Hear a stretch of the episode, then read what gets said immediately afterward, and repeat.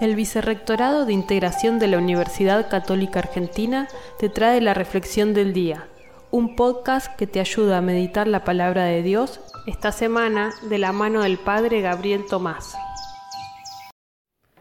Hoy, martes 25 de octubre, escuchamos a Jesús en el Evangelio de San Lucas, en el capítulo 13 de los versículos 18 al 21, comparar el reino de Dios con una, con una semilla de mostaza, con un grano de mostaza, y también con un poco de levadura que una mujer pone en una gran cantidad de harina.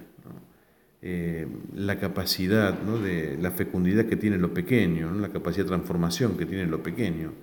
Esto no solo hay que creerlo, pensarlo, sino hacerlo vida, ¿no? Eh, creer profundamente en en la capacidad de transformación que tienen las pequeñas cosas que uno puede hacer, con las propias limitaciones, con las propias miserias. Por eso pidámosle al Señor que nos ayude a ser sembradores de la semilla que pueda engendrar frutos de vida en los otros. Que tengas un buen día y que Dios te bendiga.